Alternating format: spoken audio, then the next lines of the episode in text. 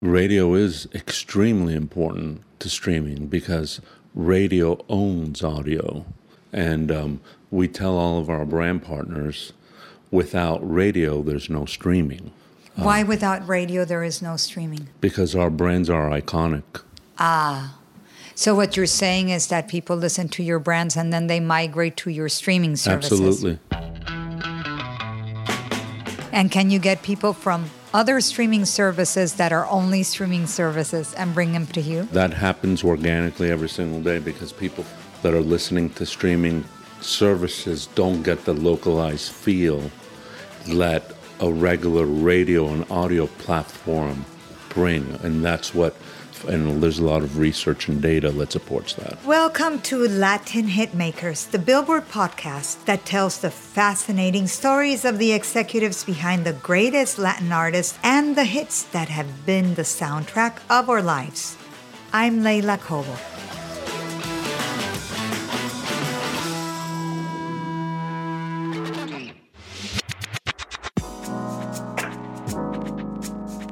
This past June, Albert Rodriguez was named the president of SBS Entertainment. SBS is the big conglomerate that includes some of the top radio stations in the United States and Puerto Rico, along with TV network Mega and along with IDA Networks and SBS Entertainment, their live event division. Now, being appointed president wouldn't be such a big deal, except Albert is the first president ever in the history of this company, which is more than 40 years old, to not be an Alarcon. This is a family owned company, and for the first time, they've passed the baton to a non family member who for years has been the chief revenue officer. Today, we speak with Albert Rodriguez, and he tells us his story as the son of Cuban immigrants who made his way to become the head of one of the top media companies in the country devoted to Latin music. And it all started with a song. Todo aquel que piense que la vida es desigual, tiene que saber que no es así, que la vida es una hermosura, hay que vivirla. Todo aquel que piense que está solo y que está mal, tiene que saber que no es así, que la vida no hay nadie solo. Albert, that's Celia Cruz, La Vida es un Carnaval. Yes. Why is this song important to you in your career? Because our our our lives you know is almost like a carnival. There's going to be a lot of ups and downs and there's going to be the downs in your life and you got to be prepared for the excitement in your life of a carnival when you're in the carnival and you're going to be going up and you're going to be going down and you got to embrace for all this excitement. And and Celia uh, was such an iconic figure in the music industry Did you grow And- up listening to her? of course, I think we all did, and we still keep on talking about her. And how could we not uh, keep on talking about an, such an iconic figure like her? And you're Cuban American. You were born in New York City, but your Yes. parents were Cuban immigrants. And now you head a company that is owned by Raul Alarcon, who's the son of a Cuban immigrant and who grew up very proudly Cuban American. So, would you say that Celia Cruz, kind of the legacy of Celia Cruz, runs from the founding of SBS to your tenure today as president? A- absolutely, and the Alarcon family, in particular Alarcon Senior, may rest in peace, and and Junior, when he was a young kid running around the studios in New York City, Celia Cruz was walking around the office, and uh, she'd be sitting in the studios, and they'd be a- they'd ask her, uh, Celia, ¿quieres café? And she'd say, Pues claro, quiero café. And then they would ask her the question, ¿Pero lo quieres con azúcar o sin azúcar? And she'd say, Pues claro, lo quiero con azúcar. Pues claro. You know? That's like her big signature, Absolutely. azúcar. Of course. But let's go back to you being president of SBS. This is something that a lot of people never thought would happen because the, the president for years was Raúl Alarcón Jr. And of course, his daughters, Bianca and Ali Alarcón, are also working in the involved. company. And Andres as well. and Andres, his son. Were you surprised or did you know this was coming? We had uh, we had talked about this for, for some time, and it, was it was going to happen right after the successful refinance of the company That happened this year, correct? that happened early this year. And we have 2021. in, in listeners. 2021. Yeah. So we have, we have been talking about it for a while. How does it feel to take over a company that's known as a family company, and but that at the same time is such an influential company? Uh, I always, uh, you know, wanted the opportunity, but it when it really hit me was the the eve of him and when he wrote, and, and this is very private, but I'll go ahead and make it public. The eve of when Chairman uh, Alarcón Raúl wrote to to the executives and to me that he said that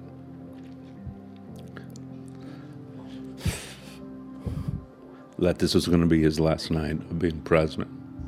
And um, after 35 years, uh, his father had given him the presidency, and after two years, he became president.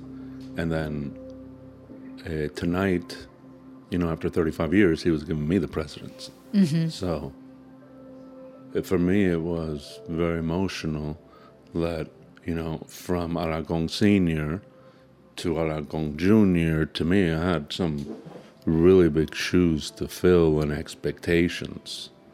So, Now, tell us for people who may not know what exactly is SBS. What what does this company have? it is the largest minority owned Hispanic entertainment company in the nation mm-hmm. that reaches over 20, 21, 22 million Hispanics on a weekly basis. Mm-hmm.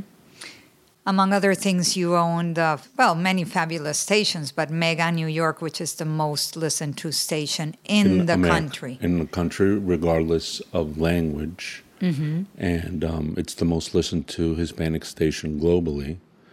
So we have 300 radio affiliates across the country, reaching um, 94% of adults 18 to 49 per Nielsen. It's a very powerful network. And now you just passed a pandemic, Albert.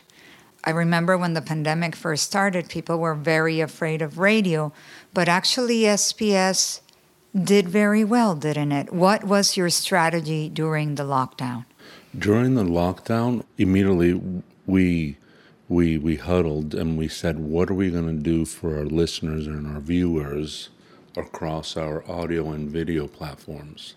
And we immediately started doing updates during every break in terms of what they can do to be safe.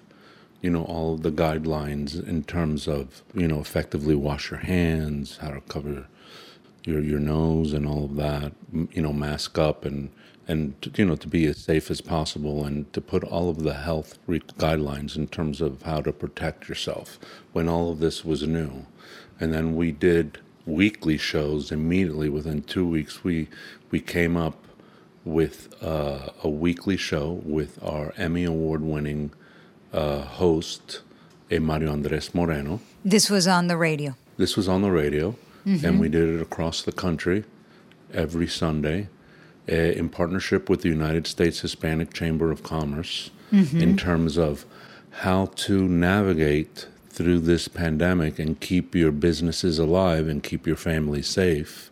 And then you also had weekly in during the during your regular programming you started to insert segments like every hour giving news or every couple news of tips, hours. news tips every hour in terms of uh, making sure that Hispanics were being safe. And what ended up happening is our audio impressions. Uh, we and we were looking at the data close. Our our, our monthly audio impressions uh, that January before the pandemic were about 60 million audio impressions on a monthly basis. It just grew exponentially every single month, and and and right now, uh, this past October, right now we're at about 180 million audio impressions on a monthly basis, and that's people that are listening to us on our streaming platforms, So it's radio and streaming. radio and streaming. Our So- streaming platforms on La Musica app have grown through the roof. So, and what happens with radio? Because a very ongoing conversation um, is that radio is no longer as important because they're streaming. So, what do you say to that? Is radio ceding the way to streaming, or are they radio coexisting? is radio is extremely important to streaming because radio owns audio, and um, we tell all of our brand partners, without radio, there's no streaming Why, without radio, there is no streaming? because our brands are iconic. Ah. So, what you're saying is that people listen to your brands and then they migrate to your streaming services. Absolutely. And can you get people from other streaming services that are only streaming services and bring them to you? That happens organically every single day because people that are listening to streaming services don't get the localized feel that a regular radio and audio platform bring. And there's a lot of research and data that supports that. And another thing that I hear about radio, which uh, I've heard quite a bit lately, is I speak with artists, and even though they may be number one in streaming services, they tell me that they get most excited when they're driving in their cars, they turn on their radio, and they hear their song. I often hear artists tell me, I know I'm really successful when the radio plays my song. Do you still find that? Absolutely. All of the artists tell us that every single day. The, um, the artists tell us that when they hear their songs on the radio, that's what drives results for them. So, Albert, you grew up in New York City. What did you study and what did you want to be when you went to college? When I, I well, I, I grew up at a very early age in New York. I always wanted to get into into either the financial world or into the business management world and all that. So, you're a businessman first and foremost. Businessman first, but then eventually I wanted to get into either marketing or sales, and that was my passion. This is, and then you moved to Miami, correct? Moved into Miami, and then I went to high school here, and then I went to college and university here. And how did you end up working in music? I, I think eventually what happened was I got involved in sales, and then I got involved in media sales, and then it took me into a higher management and then into an executive role, and that's what ended up happening. What was your very first job out of college? Uh, accounting Where? at a public here in, Brickell Avenue At some accounting firm. at some accounting firm, okay, and now and it, it, you it served its, it served its purpose. which was financials, doing financial work, tax work. So it, it served its purpose. I learned how to read and and and and look at financial statements and prepare them. It served its purpose. so. Is that your uh, secret weapon? You're great with numbers, or what do I you think I think? my secret weapon is really that I'm a good listener, uh huh. and I really understand people by by being very quiet and listening to you know what the expectations are. And how did you transition from an accounting firm, which at face value would seem very sterile, to this kind of sexy job? You know, you get to hobnob with all these big Latin names. Transitioning from an accounting firm into a very low level, entry level sales job, giving me the hardest sales territory at a very entry level job. So this was not glamorous. Not glamorous at all in uh, Hialeah, Florida, and knocking on doors and meeting people. And I guess it was the biggest gift of my life. And this was at SBS. No, it was at a company uh, with the Chicago Tribune. It was actually uh, very in the late '80s. And then how did you get into SBS? From that Tribune job, that they had opened uh, uh, Hispanic uh, newspapers in South Florida, I went to work at the Miami Herald and uh, in their Hispanic division, and I became a sales manager there, and I was there for several years.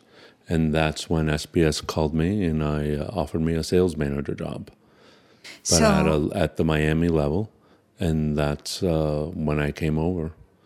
So that's a really interesting trajectory because you're you started in accounting and Yeah. then you went to sales And and, then I went to marketing. sales. And so you have kind of those two ends of the spectrum, which isn't Right. that common. I was at a point at the Herald that I wanted to make a change, and I really wanted to come to SBS because of what they represented. It was a Hispanic owned business, and uh, I connected with the music that they were playing, and I wanted to be a part of that company. And what surprised you, Albert, coming from the non music world? what what surprised me was the the power that I I, I knew I, I suspected that the audience had a surmountable power.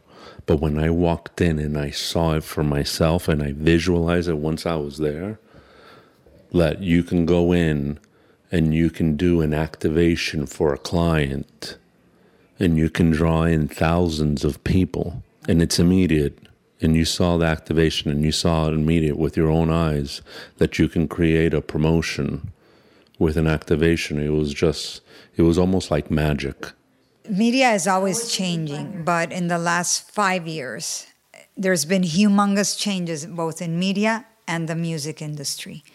How did you adapt the company to these changes? And by changes, I mean number one, streaming, number two, artists releasing music at a much faster clip. Number three, beyond streaming, there's so many um, entertainment opportunities for people.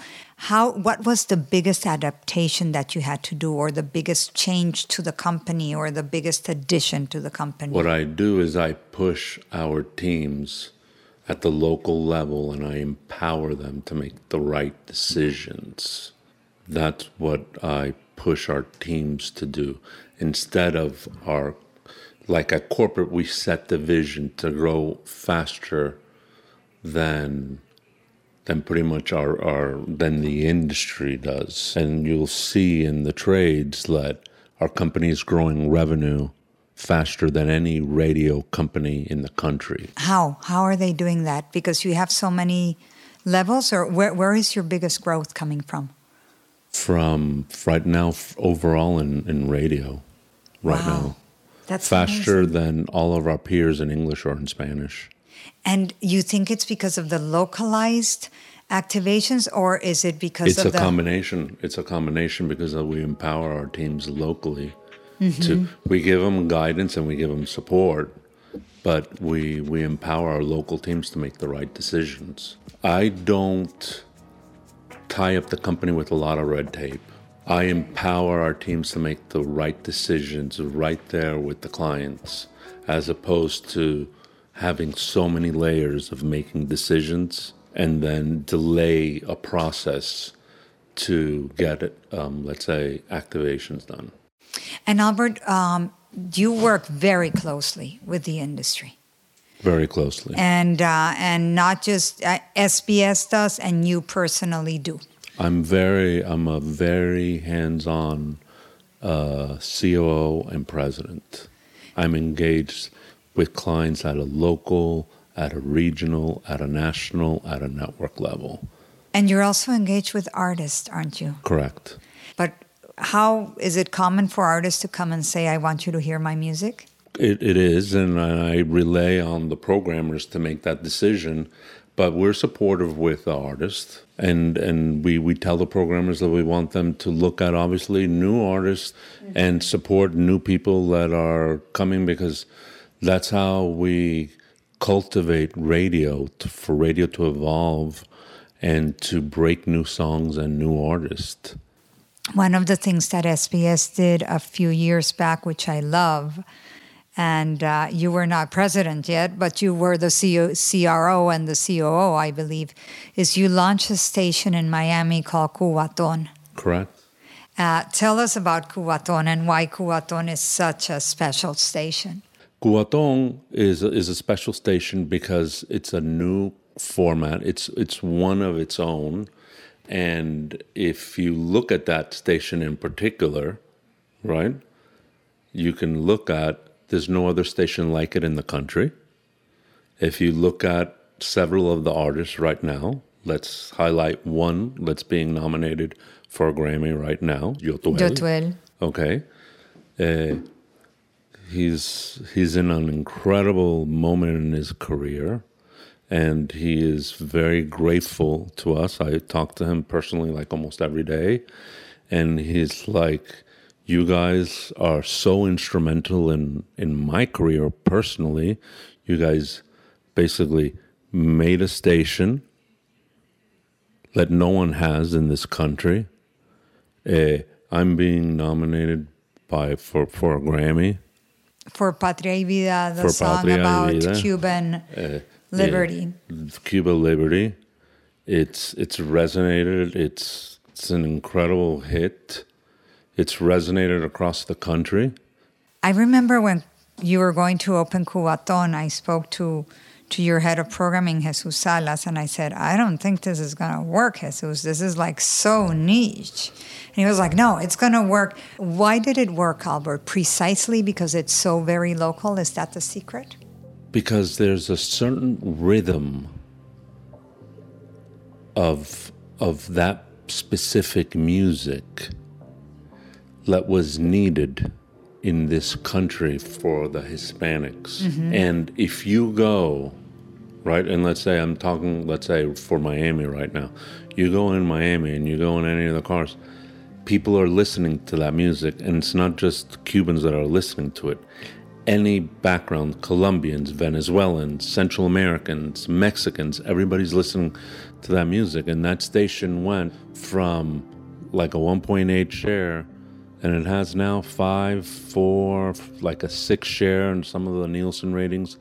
The station skyrocketed it immediately in the mm-hmm. ratings and is held tremendously. Do you have any other example like that, say in California, which is a completely different market? Have you launched any other new stations in the past few years that are very focused to those markets? We have La Raza, who the ratings came out, and still La Raza is the number one Mexican regional station. What makes La Raza different? It's iconic. It's been La Raza for for decades. Mm-hmm. the call letters KLAX, LAX. It identifies with uh, Los Angeles, and we've been true to the Mexican regional office, and we play what the marketplace wants. E Mega in Los Angeles is true to the moment of the urban movement that's been on right now with Los Reggaetoneros and right now with Calibash.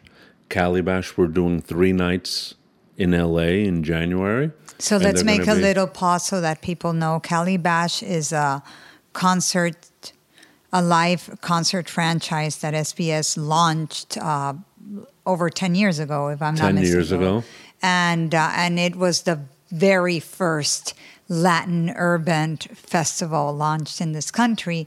And it's done typically in Los Angeles. And now you've expanded to three nights at the Staples Center, right? At the Staples night. and then also in Las Vegas. So three nights at the Staples is pretty monumental. And one of the things that happens in Cali Bash, which I love, is that through the years you've had these big guest artists that come from out of genre. Justin Bieber has played there, for example.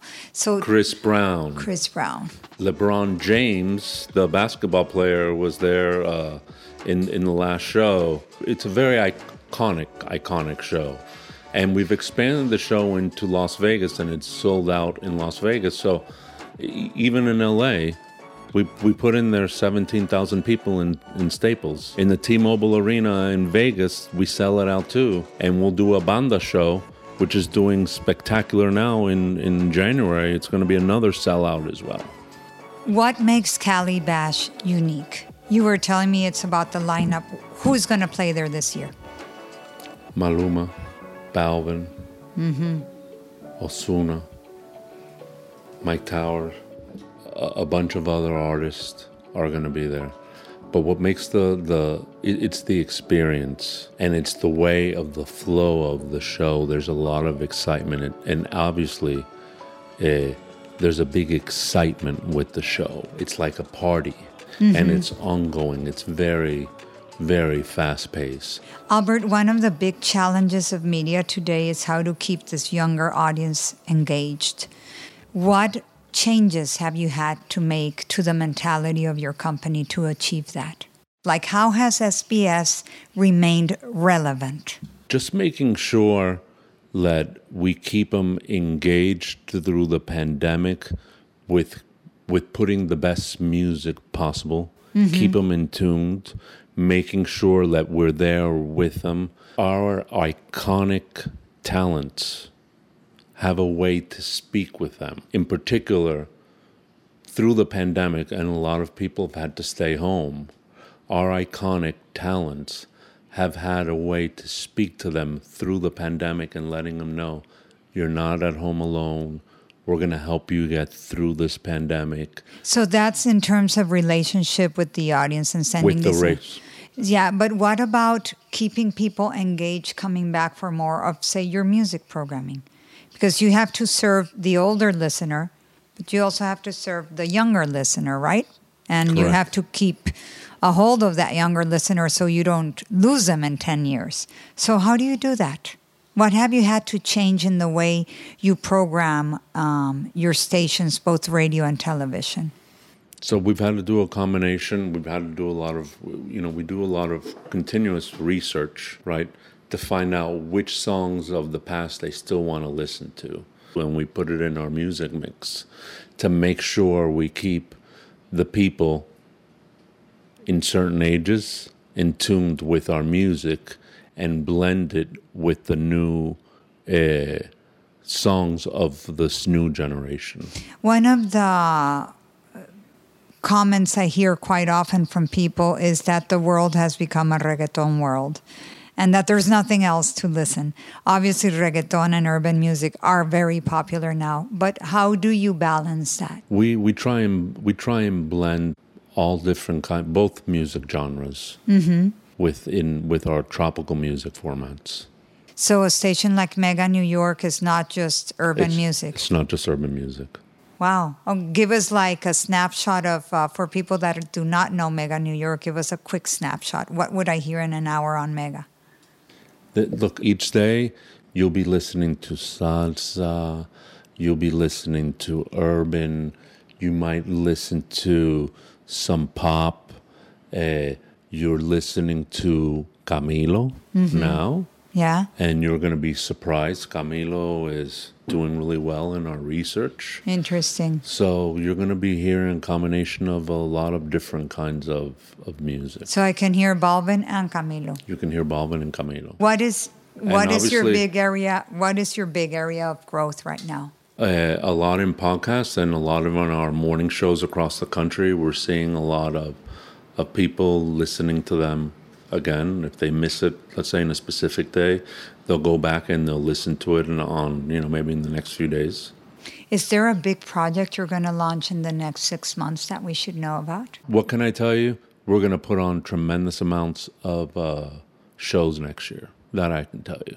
Of you mean of podcasts or live shows? Live shows, entertainment concerts. We're going to be doing concerts pretty much every single month next year. I love that. That's through your entertainment division. Through uh, through our head of entertainment, through Ali Alarcon and her team. They're doing a great job.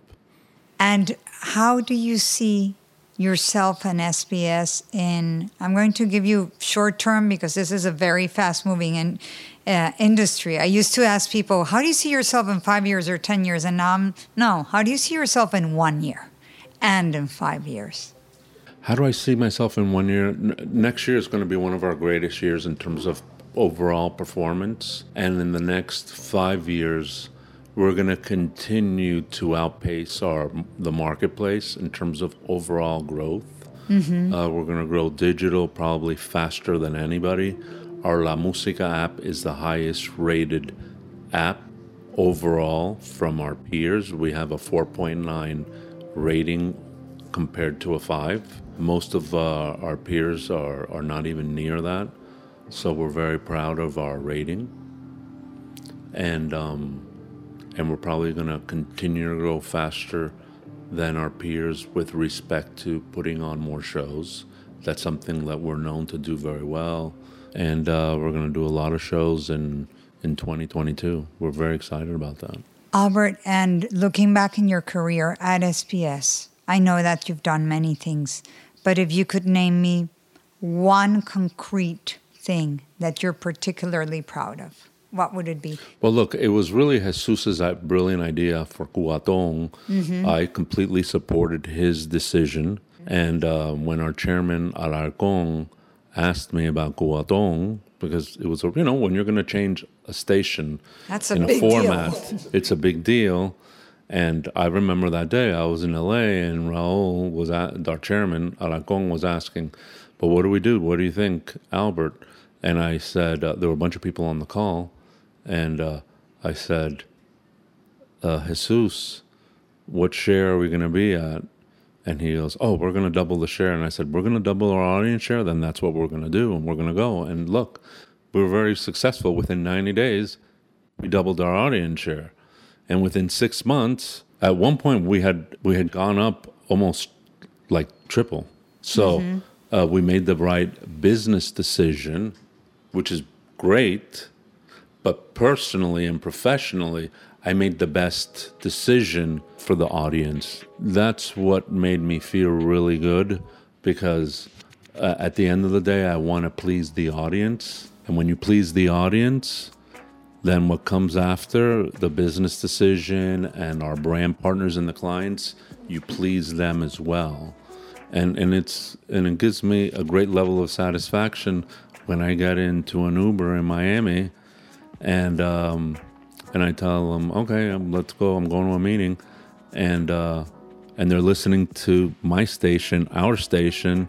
They're listening to that station, and I'll ask the Uber driver, hey, tell me about that station, and they'll tell me, oh, that's the best station in Miami. No station does anything like that. And when I go home that night, I get into another Uber, and they're telling me the same exact story. So I, think that gives such a great level of personal satisfaction when you made uh, a positive change in people's lives and they are so satisfied when they're doing their work and they listen to a station that they don't take off their dial because there's no other option like that. So something like that gives you such personal satisfaction that you can influence people's lives in a positive way. Albert, how many children do you have? We have three. How old are they? One's turning 15 this weekend. Uh, our daughter, second daughter, is 10, and I have a baby that just turned six months old. So the 15 year old, especially. Yes. What music does he or she listen to, and what feedback do they give you about on all your properties and your shows? They they actually they love English music with uh, Maluma songs. They like they love Balvin like crazy. Interesting. They that's you know they really enjoy his music. They're interested in with Bad Bunny. Mm-hmm. They they enjoy his his music as well. And I'm sure they're bilingual. They're bilingual. So, how do you reach this young bilingual audience? Are you creating content just for them? On La Música, we're creating short form videos so they can look at and they can hear uh, very, very short so they can hear uh, these artists play uh, their music. In both languages. Well, no, in, in Spanish. Mm-hmm. In Spanish, Even though they're bilingual. even though they're bilingual. How they- important is Spanish to your brand? Very important to our brand. We're going to continue that focus Why? Because it's our culture. It's our culture. So SBS will remain, it will expand, it will add It's gonna our- podcasts, it's going to do streaming, but it's in It's go- essence Spanish. Spanish. Yeah, listen, it's the most streamed music in the world right now, and people are listening to it in hundreds of languages across the globe. So, why wouldn't we? Are you surprised watching the trajectory of Latin music? Because I imagine at some point in your career, you must have thought, huh, our audience is diminishing. And then suddenly there's been like this resurgence of interest in Spanish, hasn't there? I always suspected that the rhythm, okay, just the rhythm and the sounds always connected with people across the globe. Like you'll mm-hmm. see what happened with Gloria Estefan uh, decades ago and, and and other artists. So it was the specific rhythm that I knew would continue to reach and connect with listeners across the globe. So I'm not surprised.